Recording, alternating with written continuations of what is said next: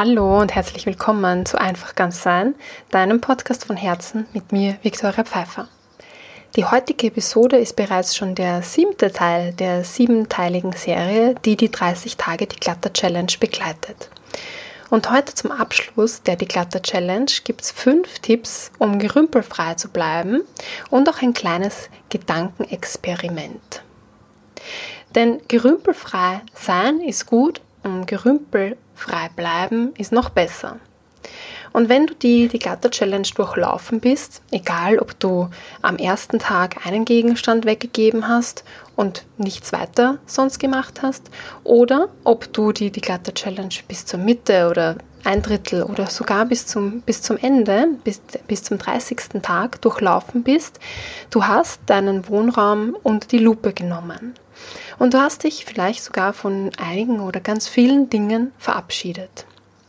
Und jetzt gilt es, vorbeugende Maßnahmen zu setzen, damit deine vier Wände auch in Zukunft gerümpelfrei bleiben oder du dich am Weg dorthin begibst. Und dafür gibt es eben fünf Tipps. Der erste Tipp ist, finde für alles einen geeigneten Platz. Das bedeutet, dass Du kannst es so damit vergleichen, dass wenn du einen, ein geordnetes Zuhause hast, hast du auch einen geordneten Geist. Denn wenn alles seinen Platz hat, dann brauchst du viel weniger suchen, sondern ersparst dir damit Zeit und auch Ressourcen, weil du eine gewisse Routine hast und ganz genau weißt, wenn du dieses oder jenes brauchst, dann gehst du genau dorthin und äh, schnappst dir das einfach und fertig ist. So ersparst du dir einfach viel Energie, um etwas zu suchen. Somit Finde für alles einen geeigneten Platz. Dann der zweite Tipp ist, organisiere dich. Und das heißt, ähm, da gibt es einige Untertipps. Und zwar bewahre ähnliche Dinge gemeinsam auf. Das heißt zum Beispiel ähm, Reinigungsutensilien gemeinsam aufheben oder ähm, Glühbirnen oder Werkzeug, solche Dinge, Zeitschriften, Bücher. Genau, und verwahre dann diese Dinge unmittelbar dort, wo, wo du sie brauchst. Das kann zum Beispiel sein, dass du Handtücher in der Nähe des Badezimmers aufbewahrst oder Reinigungsutensilien in der Nähe der Küche oder in einem Teil der Küche und lege diese Dinge dann dorthin, wo du sie am häufigsten benutzt oder, oder wo du am schnellsten herankommst. Du kannst Dinge auch dort verstauen, wo sie hingehören und dann verlegst du sie, sie nämlich nicht oder begräbst sie auch nicht unter ganz viel anderen Kram. Wenn du Kartons oder Schachteln benutzt, dann beschrifte die immer, damit du auch stets weißt, was drinnen ist. Und zuletzt auch mein Lieblingsthema, ordne deine Kleidung im Schrank. Was auch immer für eine Methode du wählst, ob es nach Farben ist oder nach ähm, T-Shirts zu den T-Shirts und Hosen zu den Hosen oder nach Saison, Bring einfach da Ordnung rein. Der dritte Tipp ist, behalte deine Stauräume im Auge. Das passt auch ein bisschen zu dem Punkt ähm, Gerümpelzonen. Und da habe ich ja auch den Stauraum erwähnt. Und ein Stauraum ist ein Ort, wo du Dinge vorübergehend lagerst. Also egal, ob das jetzt der Abstellraum ist oder der Platz unter dem Bett, es soll eben kein Ort sein, wo du Dinge hinverbannst, mm, bei denen du nicht weißt, wo, die, wo du sie sonst hingeben sollst, sondern ja, eben saisonale Sachen, saisonale Gegenstände oder Dekorations, Weihnachtsdekoration. Ähm, was kann es noch für Dekoration geben? Ich habe leider keine, deswegen kenne ich jetzt nur Weihnachtsdekoration. Oder auch äh, Campingausrüstung, Sportsachen. Diese Stauräume dienen dazu, Dinge vorübergehend zu lagern. Genau. Und wie ich da auch schon erwähnt habe, ähm, soll das kein Lager sein für ungeliebte Dinge, denn dort beginnt eben die Energie zu stagnieren und dich von dort aus zu beeinflussen, wenn man den Ansatz des Feng Shuis hernimmt. Daher einfach diese Stauräume auch regelmäßig unter die Lupe nehmen und loslassen, was loszulassen ist. Der vierte Tipp ist, entwickle neue Gewohnheiten Das kann zum Beispiel sein, dass du dir eine 30-Tage-Liste zulegst. Das hat jetzt nichts mit der 30-Tage-Die-Klatter-Challenge zu tun, sondern du legst dir eine Liste an und immer wenn du das Verlangen hast oder das Gefühl hast, dass du was brauchst und das sofort kaufen möchtest, dann schreibst du das auf diese Liste, notierst dir das Datum dazu und beobachtest die nächsten 30 Tage oder schaust ab und zu auf die Liste und wenn 30 Tage vorüber sind, bei dem Ding, was du darauf geschrieben hast vor 30 Tagen und du es noch immer haben willst oder brauchst, dann kannst du es kaufen.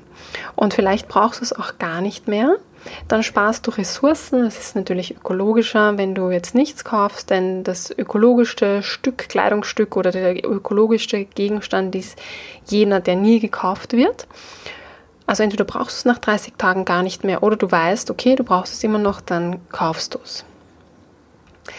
Leere regelmäßig Misteimer und Papierkörbe aus, denn so kultivierst du auch dieses Loslassen für andere Bereiche. Das ist einfach so eine, so, ein, so eine Routine, die dann vom Kleinen aufs Große sich verändert. Achte dann auch darauf, also eine neue Gewohnheit kann auch sein, dass du darauf achtest, dass du nichts zwischenlagerst. Das passt auch zu dem Zweck des Stauraumes. Und eine weitere neue Gewohnheit, ähm, bestelle Werbeflyer, Prospekte, Zeitschriften ab. Einfach diesen kleinen Aufkleber auf dem Briefkasten drauf, dass keine Werbung ähm, reingeworfen werden soll. Das gilt natürlich auch für Newsletter oder ähm, E-Mails, die du abbestellen kannst. Und der letzte Tipp ist, solltest du einfach nicht wissen, wo du anfangen sollst oder dir wirklich Motivation fehlen. Du weißt aber, es ist notwendig auszumisten, aus, auszusortieren und loszulassen, dann hol dir Hilfe. Familie oder Freunde stehen da sicher zur Verfügung und die können auch zu dir kommen und du dann zu denen. Da kann man richtig ein schönes äh, gemeinschaftliches Entrümpelfest daraus machen. Es kann eben gemeinsam sehr viel Spaß machen zu entrümpeln und vielleicht kann es ja auch sein, dass man da Sachen tauscht, die die andere Person vielleicht braucht. Das waren jetzt die fünf Tipps. Nochmal äh, zusammengefasst. Finde für alles einen geeigneten Platz. Organisiere dich. Behalte deine Stauräume im Auge. Entwickle neue Gewohnheiten. Und zuletzt hol dir Hilfe. Abschließend kommt jetzt noch das Gedankenexperiment, beziehungsweise zwei kleine Gedankenexperimente. Wenn du die erste Folge kennst, dann warst du da ja als Besucher oder Besucherin in deinen eigenen vier Wänden unterwegs und hast deine Wohnung mit fremden Augen angesehen. Und stell dir nun wieder vor, dass du wieder eine Besucherin bist und wieder die Räume genauso erkundest, als würdest du es das erste Mal sehen. Und was stört dich heute noch, nachdem du jetzt 30 Tage im optimalen Fall dich mit, deinem, mit deinen vier Wänden beschäftigt hast? Was möchtest du nicht mehr so gestalten? Was, welche Gestaltung gefällt dir und möchtest du vielleicht auf andere Bereiche oder auf andere Räume übertragen? Und lass dir da gerne nochmal genug Zeit und vielleicht magst du auch die, die geführte ähm, begleitete Meditationsreise oder die Reise durch, deine, durch deinen Wohnraum nochmal hören aus der ersten Episode, habe ich dir unten den Link hingepackt, entdecke deinen Wohlfühlort.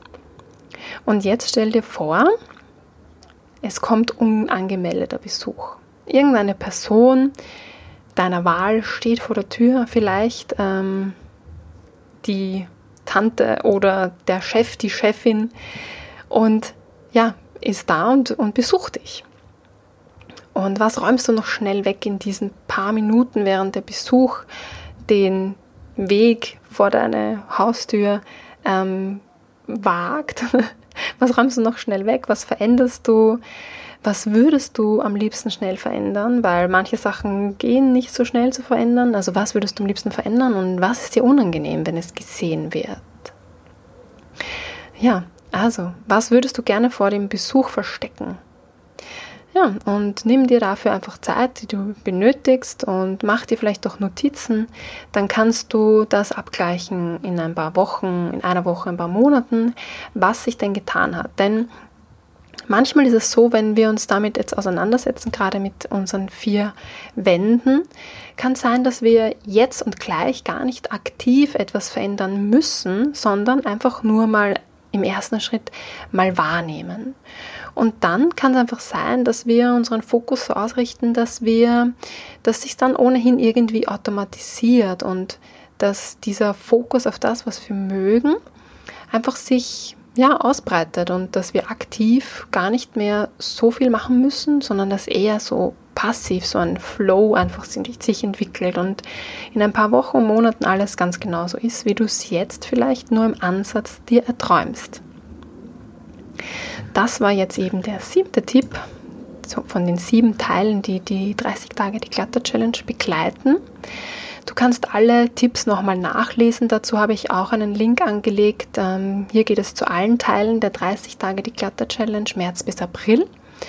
Und wenn du möchtest, dann trag dich auch gerne in den Newsletter ein, WhatsApp-Newsletter. Da findest du die Anleitung in der ersten Folge, in der Kickoff-Folge.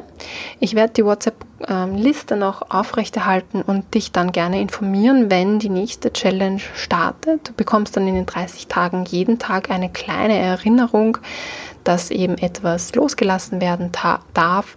Und ich werde dann auch nochmal mich ab und zu persönlich melden mit einer kurzen Sprachnachricht, beziehungsweise gibt es dann direkt in die Gruppe diese sieben Tipps nochmal und vielleicht auch sogar in einer überarbeiteten Version, je nachdem, was sich auch bei mir tut und wie ich ähm, finde, dass der Wohnraum optimal unter die Lupe genommen werden darf. In diesem Sinne wünsche ich dir jetzt einen wunderschönen Frühling und viel Spaß beim Erblühen und Erwachen. Alles Liebe. Tschüss.